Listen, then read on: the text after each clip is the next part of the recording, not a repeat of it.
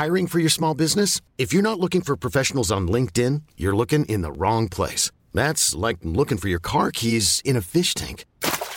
LinkedIn helps you hire professionals you can't find anywhere else, even those who aren't actively searching for a new job but might be open to the perfect role. In a given month, over 70% of LinkedIn users don't even visit other leading job sites. So start looking in the right place. With LinkedIn, you can hire professionals like a professional. Post your free job on linkedin.com slash achieve today.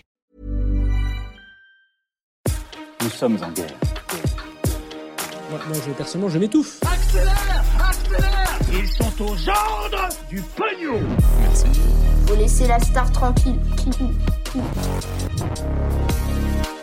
Salut, c'est Hugo, j'espère que vous allez bien. Installez-vous confortablement, on perd pas de temps et on est parti pour un nouveau résumé de l'actualité en moins de 10 minutes. Et on commence tout de suite avec cette première actu. On va parler de révélations sur l'existence d'une cinquantaine de militaires ouvertement néo-nazis au sein de l'armée française aujourd'hui. En fait, tout ça part d'une enquête du média d'investigation Mediapart. Des journalistes ont épluché les profils de plusieurs militaires au sein de l'armée française sur les réseaux sociaux et ont découvert à ce moment-là que certains partageaient régulièrement des vidéos ou des photos d'eux s'affichant avec des symboles néo-nazis, parfois à l'intérieur de leur caserne ou même au sein d'une mission dans l'armée. On y voit par exemple des photos de militaires devant des drapeaux du Troisième Reich ou encore des croix gammées dessinées sur les frigos d'une caserne militaire.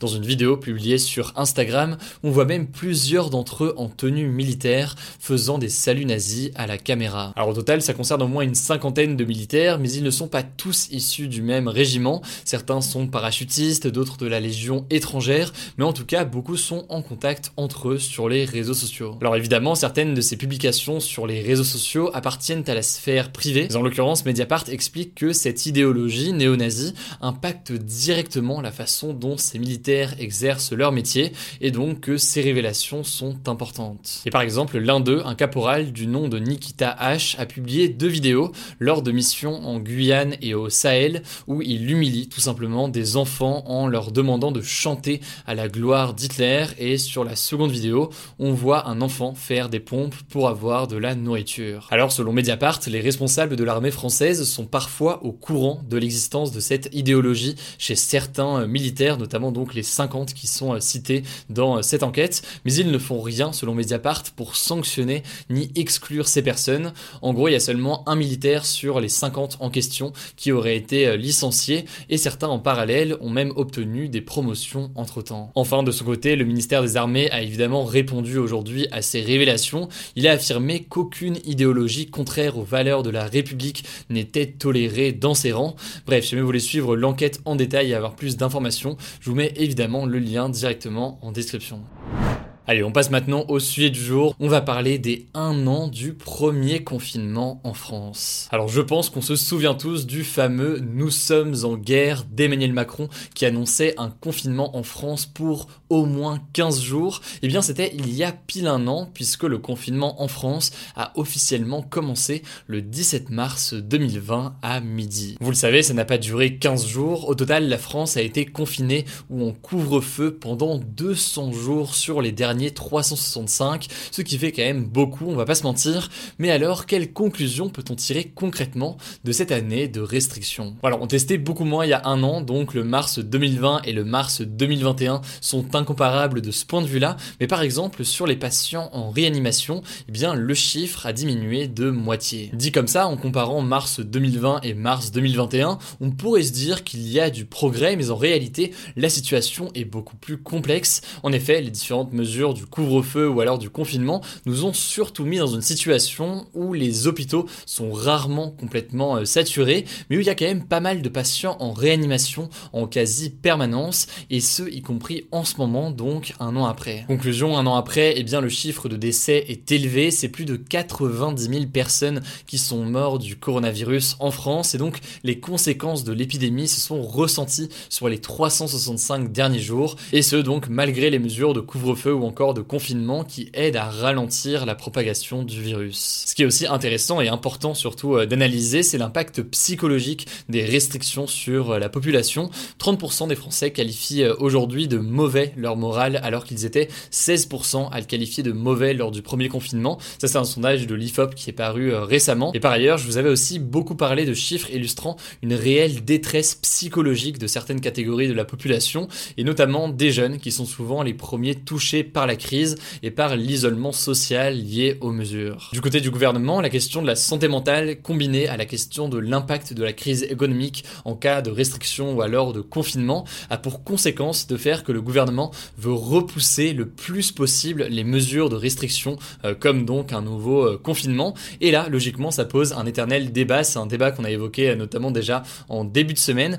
Est-ce que c'est pas mieux d'imposer ces mesures le plus tôt possible pour que ce soit le plus court et le plus efficace possible ou est-ce qu'il faut attendre le dernier moment en espérant notamment que la vaccination rattrape l'épidémie et permette de lutter contre l'épidémie? C'est donc tout un débat sur la stratégie à adopter et le meilleur moment pour imposer des mesures de restriction si besoin. Bon alors après a priori on ne va pas échapper à de nouvelles mesures puisque une conférence de presse va se tenir jeudi à 18h avec le Premier ministre Jean Castex et le ministre de la Santé Olivier Véran et en l'occurrence des annonces seront faites. Il est notamment envisagé un confinement pour l'île de France et les Hauts-de-France. Alors est-ce que c'est seulement le week-end? Est-ce que c'est tout le temps? Tout ça devrait être tranché et décidé d'ici la conférence de presse de jeudi à 18h. Bref, logiquement, on va vous résumer tout ça dans le prochain débrief de l'actualité, mais aussi directement sur Instagram rapidement dans nos résumés quotidiens de l'actualité du jour qui se lisent en moins d'une minute. Vous le savez maintenant, je pense, le nom du compte, c'est Hugo Décrypte.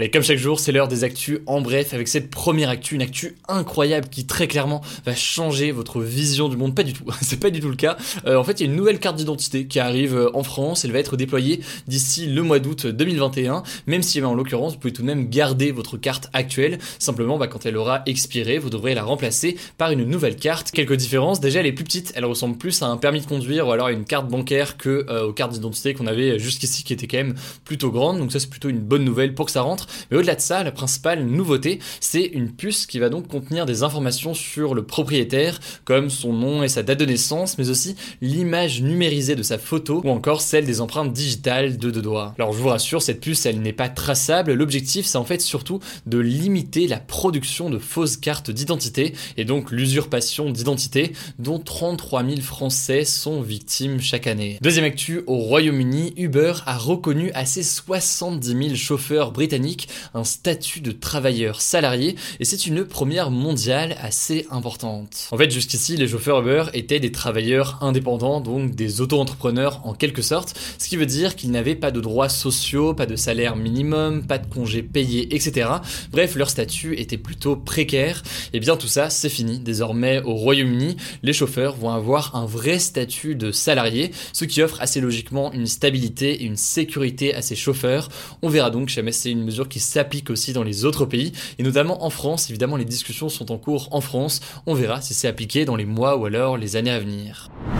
Voilà, c'est la fin de ce résumé de l'actualité du jour. Évidemment, pensez à vous abonner pour ne pas rater le suivant, quelle que soit d'ailleurs l'application que vous utilisez pour m'écouter. Rendez-vous aussi sur YouTube et sur Instagram pour d'autres contenus d'actualité exclusifs. Écoutez, je crois que j'ai tout dit, prenez soin de vous et on se dit à très vite.